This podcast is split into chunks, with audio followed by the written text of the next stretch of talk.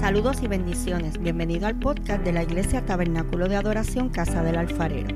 Soy la pastora Keili Otero y espero que puedas ser bendecido en este nuevo episodio con esta poderosa palabra de parte de Dios. Si es así, recuerda compartirla con un amigo. Dios te bendiga. En la palabra nosotros podemos encontrar, yo diría que todo por lo que está atravesando este país en este momento. Hace unas semanas atrás eh, tuvimos la oportunidad de hablar sobre las señales del arrebatamiento. En esta vez pudimos ver que, que nuevamente la palabra del Señor nos lleva y nos dice que Cristo viene pronto. Parte de las señales del fin, de las señales del arrebatamiento de la iglesia, es que mucha gente aún conociendo la verdad, se van a tornar atrás. Mucha gente, eh, después de haber conocido al Cristo vivo, al Cristo de poder, al Cristo de la gloria, vuelven su mirada atrás. Eso es la apostasía. Y hoy día estamos viendo como un país que al día de hoy todavía cuando nombran a un gobernador, él tiene que poner la mano sobre la Biblia. Vemos cómo ya eso eh, ha perdido su significado. ¿Por qué? Porque ponen la mano bajo, bajo, eh, sobre la Biblia, pero luego se olvidan dónde pusieron la mano. Entonces ahora comienzan a poner la mano ¿dónde? Donde no tienen que ponerla. Comienzan a poner la mano aquí, comienzan a robar, comienzan a, hacer cosas que no están bien delante del Señor. Y cuando nosotros hablamos del pueblo de Dios, y podemos hablar hoy, pero vamos a ir ahora al pueblo de Israel, porque queremos, queremos traer esto a través de la palabra, tenemos que mencionar que el pueblo de Israel tuvo personajes que fueron eje central en su historia, en su cultura. Y aquí lo predicamos hace unas semanas que usted se acuerda que luego de, de Salomón viene su hijo y luego el reino se divide. O sea que ahora era el doble de reyes. El doble de reyes. El reino del norte tenía un rey, el reino del sur tenía otro. ¿Y qué pasa?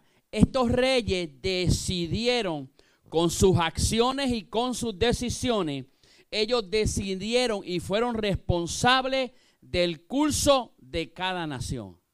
¿Y cómo es así? Porque recuerde que lo que decía el rey era ley. Y, quiero traer unos ejemplos. ¿Por qué? Porque cada uno de estos reyes siguió un camino.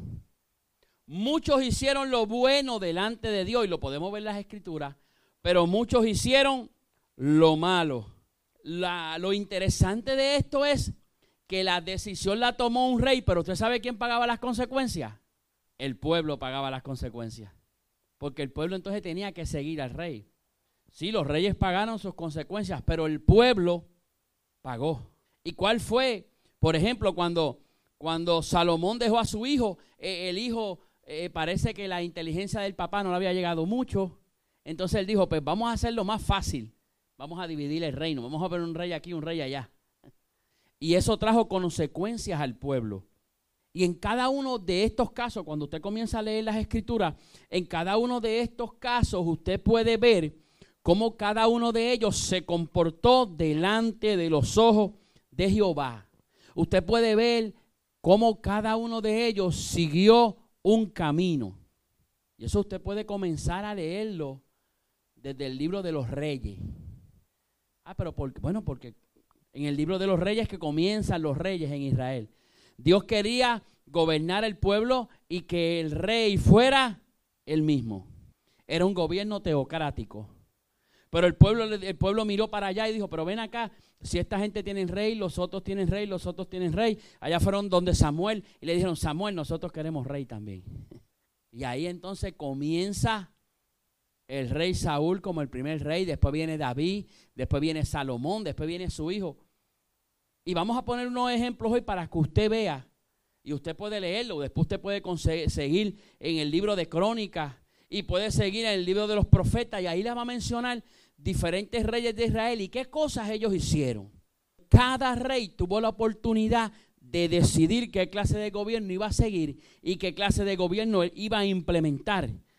Y esas decisiones que tuvieron estos reyes repercutieron en dónde? En el curso de la historia del pueblo de Israel y trajeron consecuencias que determinaron su destino, bueno, pero también no tan bueno, destino malo. Y lo más importante de esto es que cada una de esas decisiones trajo consecuencias. Hace más de un año tuvimos a un dignatario que tomó unas decisiones y en el verano del año pasado tuvo que renunciar. ¿Por qué? Consecuencia de lo que hizo. Tuvimos hace años un gobernador que, que lo acusaron, fue a juicio, consecuencia de lo que hizo. Y hemos tenido muchas personas en el gobierno que han tenido que renunciar, consecuencia de lo que hicieron. Y ahí podemos mencionar gente que cuando llegan al poder, ellos trazan su destino.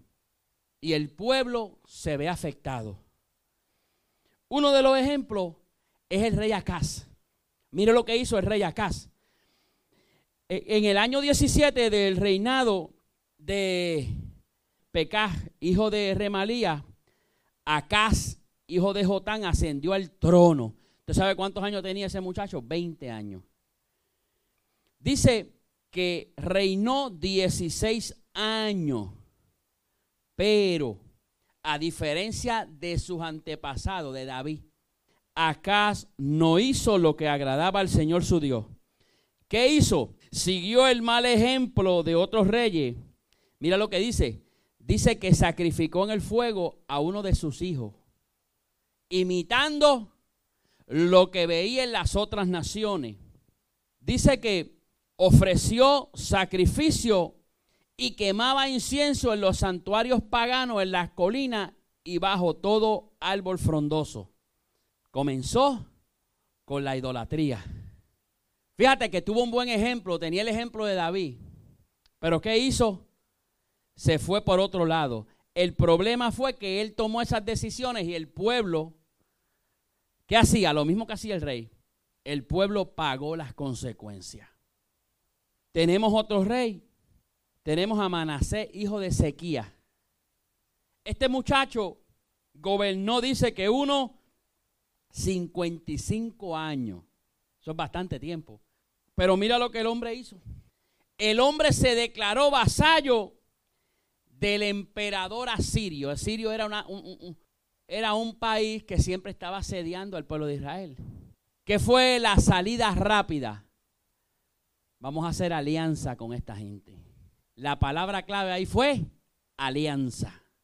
Y hoy día hay una minoría en este país que como tiene la prensa comprada y como tiene la prensa escrita y como tiene la prensa hablada en la televisión, tú te crees que son muchos. Tú te crees que ellos es todo Puerto Rico. La realidad es que son dos o tres. Entonces estamos viendo gente hoy día que están corriendo para puestos políticos haciendo alianza.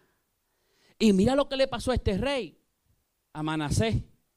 Hizo alianza con el emperador de Asiria. ¿Sabe lo que hizo este hombre? Le dijo al emperador asirio, tú vas a, conquistar Egipto, yo te voy a dar tropa. Entonces dice que Manasés siguió una política opuesta a la de su padre. Fíjate que tuvo el ejemplo dice que toleró los cultos asirios, incluso dentro del templo, incluyendo la evocación a los muertos y sacrificio a los niños. O sea, volvemos otra vez, sacrificio de niños. Eso este rey lo toleraba. ¿Por qué? Porque en Asiria eso se hacía. Entonces, todo eso trajo la protesta de los profetas de Jehová.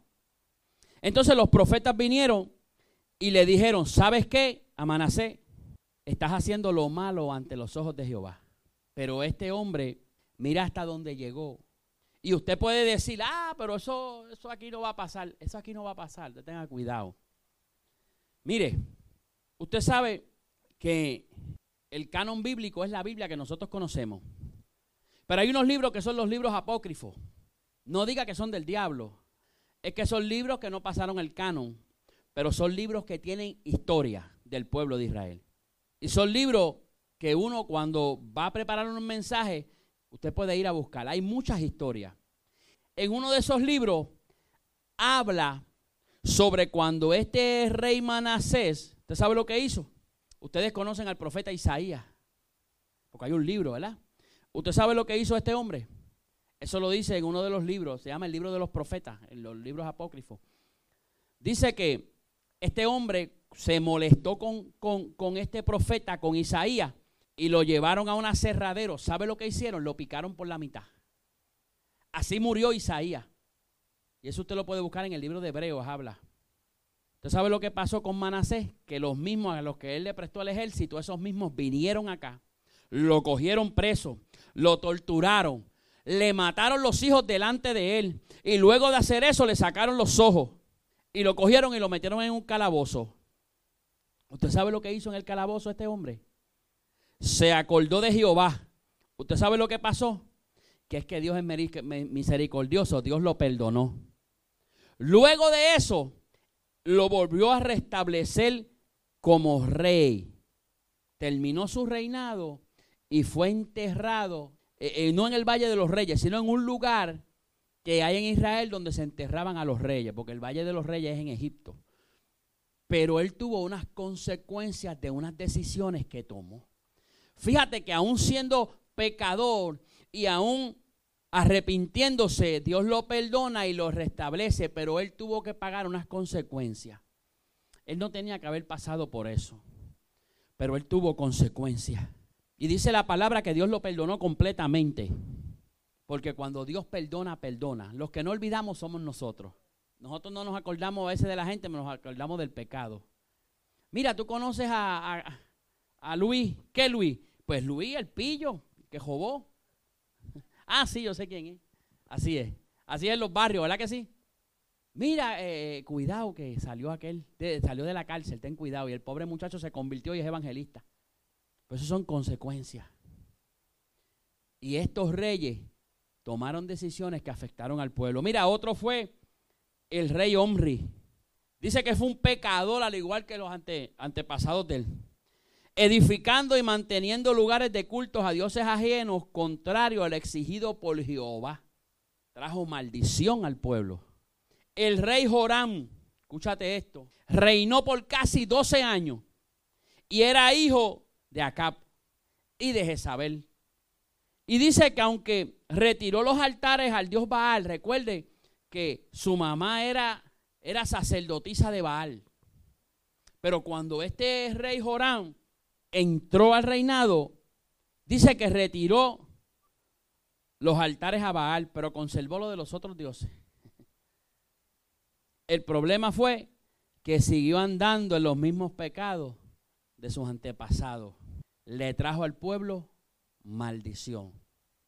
El rey Joás, el rey Joás eh, reinó alrededor de 39 años. Mire, esta historia está tremenda. Dice que su abuela paterna lo quería matar, porque ella quería que el rey fuera otro. Pero dice que sus tíos lo cogieron y lo protegieron. Y dice que como su abuela paterna era la mamá de Henry, pues él pudo heredar el trono. Pero el problema fue que aún él teniendo este comienzo, empezaron a ignorar la adoración y a prestar atención a otros cultos. Fíjate, fíjate que fue salvado de la muerte con un propósito. Fíjate que Dios le preservó la vida con un propósito, pero él decidió llevar al pueblo por el camino incorrecto. Dice que los profetas le advirtieron, pero no fueron escuchados. El profeta Zacarías le advirtió también. Entonces, ¿sabe lo que pasó? Joás ordenó que lo maltrataran y que lo mataran. Quizás usted dice, ah, pero eso está muy fuerte, eso aquí no va a pasar. Bueno, vamos a seguir porque ya mismo vamos a eso. El rey Amasías reinó 28 años Luego de derrotar el ejército de Don, ¿usted sabe lo que pasó? Derrotó el ejército de Don, pero luego se fue a adorar los dioses edomitas. Dice en el libro de Crónicas que esa fue la causa de su ruina. Entonces declaró la, la, guerra a la otra parte de Israel. Recuerde que Israel se dividió, Judá e Israel. A la parte de Israel, él le declaró la guerra y fue derrotado y fue hecho prisionero. Y más tarde fue muerto, lo asesinaron a ese rey, a Amasía. El rey Usía, tenemos otro rey ahí, llegó a ser rey cuando tenía 16 años. Mire lo que dice aquí. Dice que Usía amaba a Dios y hacía lo recto ante él. Dice la palabra que Zacarías, el profeta, se hizo amigo de él y lo instruyó. Y mientras él siguió el camino de Dios, tuvo éxito. ¿Eso no le parece a usted conocido aquí en Puerto Rico? Gente que han comenzado una carrera política, pero a mitad de camino se desvían. Y usted sabe lo que pasa, quedan expuestos. ¿Por qué? Porque Dios los pone y Dios los posiciona, pero algo ocurre que desvían su mirada. Hay que tener cuidado. No podemos hacer alianzas. Las alianzas hizo que el pueblo de Israel tuviera grandes problemas. ¿Usted sabe lo que pasó aquí? El rey Usía hizo lo malo ante los ojos de Dios. Se puso a hacer lo que Jehová había mandado que solamente hicieran los sacerdotes. Él entró, él dijo, aquí el rey soy yo, tomó la herramienta para quemar incienso, entró al lugar santísimo. Usted cogió un estudio que yo di ahí del tabernáculo, entró al lugar santísimo, donde habitaba la presencia de Jehová. ¿Qué pasó? Porque él dijo, aquí el rey soy yo, yo hago lo que me dé la gana. Los sacerdotes le dijeron, tú no puedes entrar ahí, pero él quiso entrar. Se enfureció, entró y en ese momento, ¿sabe lo que pasó? Le salió lepra en la, en la frente por desobedecer, murió de lepra. Tuvo que vivir aparte y jamás volvió al templo, porque los leprosos eran apartados, así murió él apartado. Y podemos buscar y seguir en la Biblia buscando ejemplos de varios tipos de reyes. Algunos que desde que llegaron rápidamente comenzaron a hacer cosas que le desagradaban a Dios. En el año 2012, en el año 2012 hubo un gobernante lo primero que hizo cuando entró en enero fue aliarse con la comunidad LGBT. Eso fue lo primero que él hizo. ¿Usted sabe lo que pasó? En marzo del 2013 se hizo la marcha más grande en la historia de este país. Sobre 250 mil personas se levantaron en pro de la familia. Fueron a San Juan, esa ha sido la marcha. ¿Usted sabía eso? Que esa ha sido la marcha más grande que se ha hecho en este país. Y él dijo que no vio a nadie allí. Él dijo que a él las masas no lo movían. ¿Usted sabe lo que pasó? Tuvo uno de los cuatrenios más bochornosos en la historia de este país. Ese hombre abría la boca y metía las patas. Cuatro años que era el reír de todo el mundo. ¿Qué le quiero decir con eso? Y hoy nos reímos. Él decidió desde el principio. Si él desde el principio hubiese tomado otro camino, la cosa hubiese sido diferente. Luego de eso vino otro gobernante. Y rápido van a las iglesias y se quieren aliar con las iglesias, pero a mitad de camino vuelven con lo mismo. Cuando usted viene a ver aquí, todos tienen algo en común. Todos han echado a Dios al lado y han quedado expuestos. Algunos de estos reyes llegaron rápidamente al reino y comenzaron a cambiar, otros no. Otros empezaron bien, pero a mitad de camino comenzaron a desviarse. Y la gran enseñanza aquí es que el pueblo pagó las consecuencias. Ahora escúchate esto. Hay otra clase de reyes también. Había uno que se llamaba Ezequías. Ezequías era hijo de Acaz. Sin embargo, Ezequías decidió, aún estando en la cuna, él vio un modelo, pero Ezequías decidió hacer lo bueno delante de Jehová. Tuvo la oportunidad de decidir qué clase de gobierno iba a seguir e implementar. Según la narración bíblica, Ezequías ascendió al trono, escucha, a la edad de 25 años y reinó durante aproximadamente 29 años. Dice que suprimió la idolatría y restableció los servicios del templo. La vida de Ezequías se extendió por 15 años por medio de la oración y la fe. Iba a morir y el Señor le regaló 15 años más. Mire lo que pasó. Se rebeló contra el rey de Asiria. Este no hizo alianza. Este se rebela contra el rey de Asiria y dice que hubo dos invasiones. Una se describe en el libro de Isaías y la otra en el segundo libro de Reyes. Pero la segunda invasión fue poderosa. ¿Usted sabe por qué? Porque dice la palabra en Segunda de Reyes 19:35, mira lo que dice, dice, y aconteció que aquella misma noche salió el ángel de Jehová y mató en el campamento de los asirios a 185 mil. Y cuando se levantaron en la mañana, he aquí que todo eran cuerpos muertos. Yo no sé si esto a usted le emociona. Pero usted sabe lo que es que el mismo ángel de Jehová descienda de los cielos y pelee por usted. Solamente por el hecho de tomar buenas decisiones. Decisiones que tengan consecuencias de gloria. El rey David, usted sabe lo que hizo el rey David, estableció una adoración diferente en Israel. David trajo el arca nuevamente, y eso lo hemos predicado aquí. No vamos a entrar ahí. Pero usted sabe que los filisteos tienen el arca. David fue y lo buscó y lo trajo para acá. Ahora, David hizo algo diferente. Antes el arca estaba en el tabernáculo. El único que podía entrar y podía verlo era el sumo sacerdote.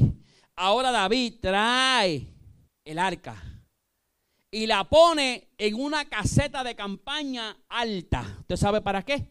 Para que todo el pueblo pudiera ver la llama de la presencia de Dios.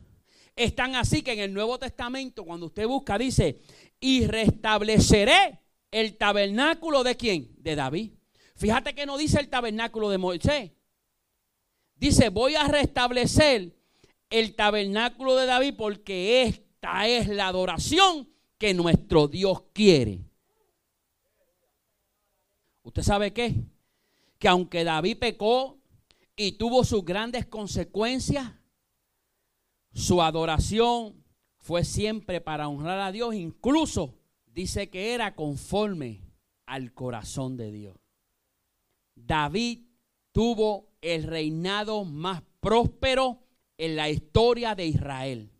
Todavía al día de hoy en Israel a David lo veneran. La bandera de Israel tiene la estrella de David. Todavía el pueblo de Israel recuerda a David. Fue el reinado más próspero en el pueblo de Israel. En su mandato todavía David seguía conquistando las tierras que hacían mil años le fueron prometidas a Abraham. ¿Y usted sabe qué? Todo esto le, le consiguió a él honra. Y hoy podemos hablar de David como el reinado más próspero y uno de los mejores reyes que tuvo el pueblo de Israel. Pero ¿qué pasó con David? Que él tomó decisiones. ¿Usted sabe qué? Aquí hay uno que no era rey, pero tuvo puestos en el gobierno. Y este hombre se llamaba Gedeón. Gedeón, cuando el pueblo estaba siendo asediado por el enemigo, Dios quiso levantar a un líder, al cual le dijo Gedeón, varón esforzado y valiente. Un líder que ante los ojos de Dios, por eso que yo quiero que usted escuche esto, porque era un líder que ante los ojos de los hombres no tenía posibilidades, pero ante los ojos de Dios era el escogido para esa batalla. Escúchate, no tenía posibilidades ante los hombres, pero Dios lo había escogido de antemano. Por eso le dijo, varón esforzado y valiente.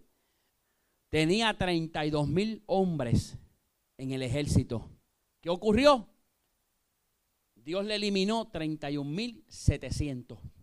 Le dijo, con 300 hombres vas a conquistar. ¿Qué pasó? Dios fue fiel y él conquistó con ese ejército de 300 hombres. Y luego de eso, Gedeón fue un dignatario allí en el pueblo de Israel. Tenemos a otro, Daniel, que tampoco era rey, pero fue gobernador. Fue llevado cautivo a una tierra idólatra. Fue llevado a Babilonia. Pero aún así nunca dejó de servirle a Jehová. ¿Usted sabe lo que trajo esto como consecuencia? Que fuese posicionado por el rey pagano para dirigir parte de ese reino. Y esto trajo como consecuencia que todo lo que Daniel hacía y todo lo que Daniel tocaba, prosperaba aún en tierra extraña. Siga la línea. Todo lo que Daniel tocaba, prosperaba en tierra extraña. Gedeón no tenía posibilidades, ¿verdad que no? Pero Daniel tampoco. Daniel fue el mismo que echaron al foso de los leones. Él no tenía posibilidades ante los ojos de los hombres, pero ya Dios lo había escogido de antemano. Ananías, Misael y Azarías.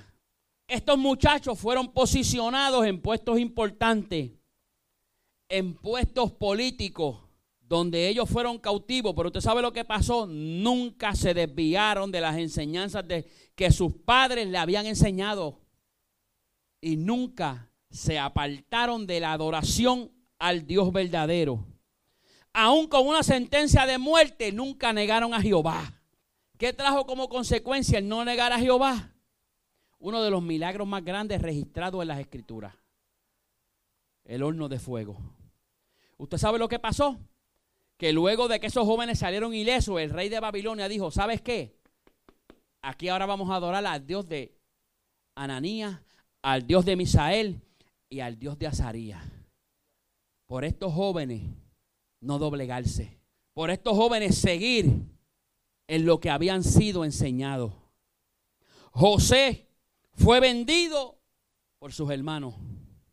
Y a lo fácil, como 30 años después, estaba reinando en, en Egipto. Todo lo que José tocaba, prosperaba. Tenía una sabiduría tremenda. Egipto prosperó por la misma mano de José y la mano de Jehová decisiones. José pudo haber dicho, yo no voy a perdonar a mis hermanos. ¿Sabes qué? Ahí se hubiese cortado la bendición. Y yo le traigo estos ejemplos. ¿Usted sabe por qué? Porque nosotros estamos próximos a un evento electoral.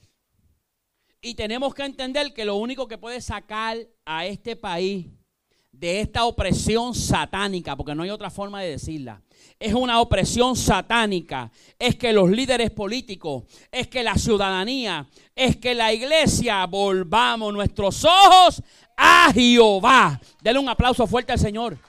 Esa es la única manera en que los líderes, la ciudadanía y la iglesia volvamos nuestros ojos a Jehová. No puede ser posible que estemos predicando tres años que somos el pueblo de Dios, pero cuando llegan las elecciones cada uno se divide para su lado y cada uno busca. Hay que permanecer unidos. ¿Sabes qué? No podemos ir a escoger por tradición política, tenemos que ir a escoger por convicción. Hay que dejar la politiquería afuera. No, lo que pasa es que ellos fueron los que me dieron trabajo. No, no, no, no, no. Pero si ellos son los que te dieron trabajo, estás mal. Cuando Dios te da el trabajo, mire, la cosa es diferente. Pero cuando es los hombres el que te da el trabajo, después tienes que hacer eh, alianzas con ellos. Hoy tienes trabajo, mañana te dicen, mira, métete allí, este, hazte pasar por otro. Y cuando tú vienes a ver, estás embajado. Lo vimos hace poco. Empleados fantasmas en el Capitolio. Eso es lo que nos estamos enfrentando. Y usted y yo tenemos la oportunidad de cambiar este país. Lo primero es que hay que dejar la politiquería y segundo, confiar en que Dios tiene el control de todo. ¿Sabes qué? Hay quienes quieren trastocar la educación. Y hay quienes lo dicen abiertamente, pero hay quienes están calladitos. ¿En quién usted está confiando? ¿En quién usted tiene la confianza? ¿Que esto lo puede arreglar este o el otro? Hay gente que entra, mire, y después tienen agendas ocultas. Y como decimos nosotros, por la puerta trasera nos firman leyes que atentan contra usted y contra mí. Abiertamente hay quienes han dicho que la prostitución y la legalización de ciertas drogas van a arreglar parte del país. Pero yo estoy seguro que hay quienes lo han pensado y no lo han dicho. ¿Por qué? Porque quieren hacer alianza. Quieren estar bien con Dios y quieren estar bien con el diablo. Y con eso tenemos que tener cuidado. Quizás veas a los líderes que tienen por delante el servir a Jehová como débiles. Quizás tú digas, ay, pero lo que pasa es que los que son pro familia son débiles, esos no van a ganar. Tú puedes decir hoy, no, es que para qué voy a votar el voto, porque es que ellos no tienen posibilidades. Pero sabes qué, hoy te voy a decir algo. Dios hace milagro cuando las posibilidades se han acabado.